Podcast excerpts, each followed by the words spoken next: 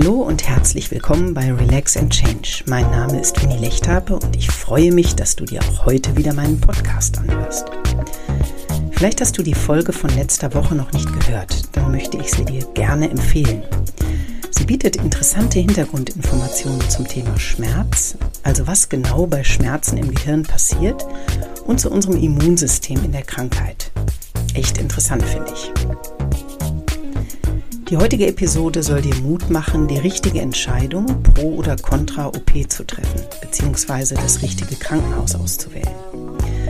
Vielleicht giltst du gerade als austherapiert, was bedeutet, dass die bisherige konservative Behandlung keinen Erfolg bringt. Dann stehst du plötzlich da und sollst operiert werden. Nur wo? Und ist es wirklich die richtige Entscheidung? Vielleicht kann ich dir mit dieser Podcast-Folge ein paar Gedanken mitgeben, die dir hilfreich sind. Wenn ja, freue ich mich über deinen Kommentar dazu. Aber jetzt Ohren gespitzt, es geht los. Wenn sich dein Gesundheitszustand trotz konservativer therapeutischer Behandlung nicht verbessert, die Rückenschmerzen wiederkehrend und somit chronisch werden, dann raten Orthopäden meist zur OP. Ob diese die erhoffte Schmerzfreiheit bringt, wird häufig gar nicht thematisiert. Als Patientin, als Patient gilt man aus Sicht der Mediziner als austherapiert, das heißt, die konservative Behandlung aus Physiotherapie, Schmerztabletten und Spritzen hat keinen nennenswerten Erfolg gebracht. Wie schnell und oft Ärzte zur Rücken-OP raten, ist laut einer Studie der Bertelsmann Stiftung regional sehr unterschiedlich. Die Studie besagt darüber hinaus, dass die Zahl der Rücken-OPs bundesweit von 2007 bis 2015 um 71 Prozent von 452.000 auf 772.000 angestiegen ist. Es wäre sehr interessant, die Gründe dafür mal näher unter die Lupe zu nehmen. Solltest du an diesem Punkt angelangt sein und deine Ärztin oder dein Arzt rät zur OP, dann überlass das Denken und vor allem die Entscheidung nicht den Ärzten allein. Es geht um dich, nicht um deinen behandelnden Arzt, der außer der Wiederherstellung deiner Gesundheit eventuell noch weitere Gründe hat, zur OP zu raten. Hol dir eine Zweit-, am besten auch eine Drittmeinung einer anderen Ärztin oder eines anderen Arztes und genauso am besten mehrerer Physiotherapeuten ein und wäge in Ruhe ab, auch wenn der Arzt zur Dringlichkeit eines operativen Eingriffs mahnt, nimm dir die Zeit, genau zu überlegen, was dieser Eingriff für dich bedeuten wird. Stell dir außerdem die Frage, ob wirklich alle Therapiemöglichkeiten ausgeschöpft sind und du deinen Teil auch dazu beigetragen hast. Niemand sollte sich vorschnell für eine Rücken-OP entscheiden. Dafür kann der Eingriff zu folgenschwer sein. Ich möchte an dieser Stelle gar keine Position pro oder contra OP einnehmen, weil ich persönlich, also Stand heute, von meinen OPs profitiert habe. Das zu erreichen bedeutet allerdings mehr als eine gelingende OP. Man muss seinen Teil dazu beitragen, dass man nach einer Operation sein Leben erfolgreich weiterleben kann. Rücken-OPs sind immer mit einem hohen Risiko behaftet. Während des operativen Eingriffs können folgenschwere Verletzungen entstehen und die Narbenbildung nach der OP die gleichen Schmerzen verursachen wie der Bandscheibenvorfall selbst. Es kann auch sein, dass sich nach der OP herausstellt, dass die Ursache für deine Schmerzen ganz woanders liegt. Dessen muss man sich bewusst sein. 2002 mit 28 spürte ich nach zehn Tagen in der ambulanten Reha meinen rechten Fuß nicht mehr.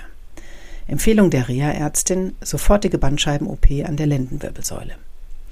Aufgrund der langjährigen Erfahrung meiner Mutter wollte ich mich partout nicht operieren lassen.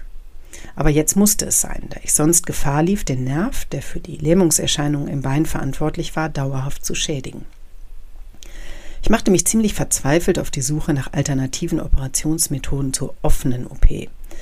Es gab Anfang der 2000er allerdings noch nicht so viele Krankenhäuser, die minimalinvasive Rückenoperationen durchführten. Und außerdem musste es sehr schnell gehen. Ich fand schließlich einen Neurochirurgen, der nach der sogenannten Ratsch-Katheter-Methode meinen herausgetretenen Bandscheibengewebe den Garaus machte. Ich verbrachte fünf Tage in seiner Klinik und fühlte mich nach dem Eingriff deutlich besser. Wenige Tage nach meiner Entlassung war ich sogar schmerzfrei. Dieser schonende Eingriff war für mich damals genau der richtige. Zwar musste ich die 5000 Euro für den Eingriff selbst bezahlen, also meine Eltern haben das dankenswerterweise übernommen, aber es hat sich gelohnt. Als es dann nach 15 Jahren Schmerzfreiheit wieder losging mit den gravierenden Rückenbeschwerden, stand ich vor der gleichen Problematik. Ich musste notoperiert werden und schnell entscheiden, in welches Krankenhaus ich gehen sollte. Mein behandelnder Arzt gab mir eine Liste mit Krankenhäusern und antwortete auf meine Frage, welches er mir für die OP empfehlen könne, nur in welches Krankenhaus ich auf keinen Fall gehen solle. Aber immerhin. Meine Freundin war mir eine große Hilfe. Sie hatte bereits zwei Krankenhäuser nach vorheriger gründlicher Recherche im Internet in die engere Wahl gezogen. Und trotz der hohen Dringlichkeit suchte ich noch den Neurochirurgen auf, der 15 Jahre zuvor den Ratschkathetereingriff bei mir vorgenommen hatte. Ich wollte ihn um Rat fragen und mich gegebenenfalls erneut von ihm operieren lassen. Mein Vertrauen zu ihm war groß. Nach einer Untersuchung und Sichtung eines neu erstellten MRT-Bildes forderte er mich nachdrücklich auf, mich noch in den nächsten Stunden, spätestens aber am Folgetag operieren zu lassen, da sonst irreparable Schäden zu erwarten wären.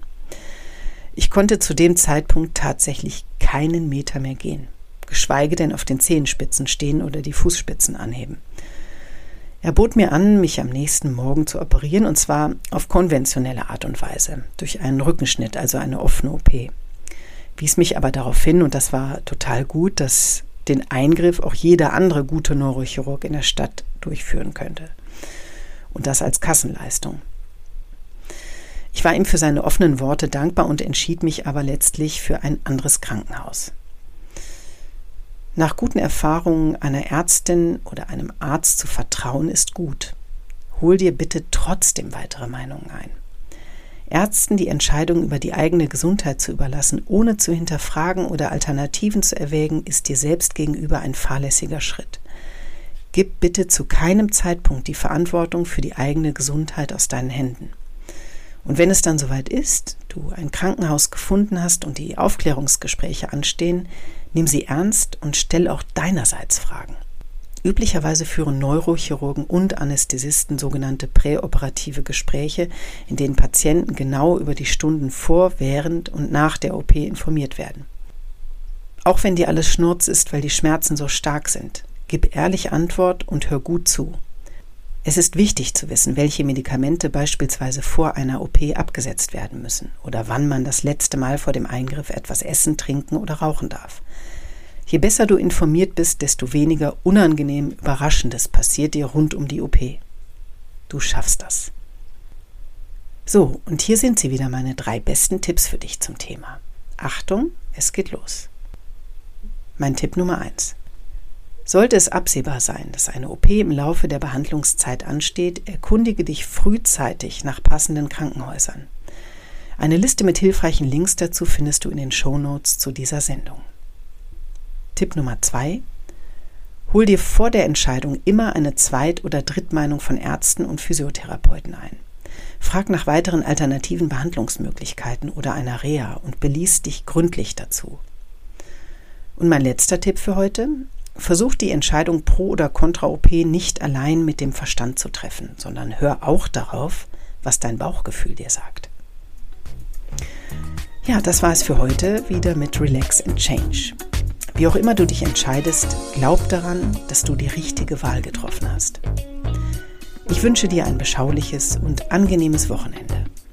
Gib nicht auf, es kann nur aufwärts gehen. Ich weiß, dass du die Kraft hast, Veränderungen mutig anzugehen. Ich glaube an dich. Tu du es auch. Alles Gute, deine Winnie.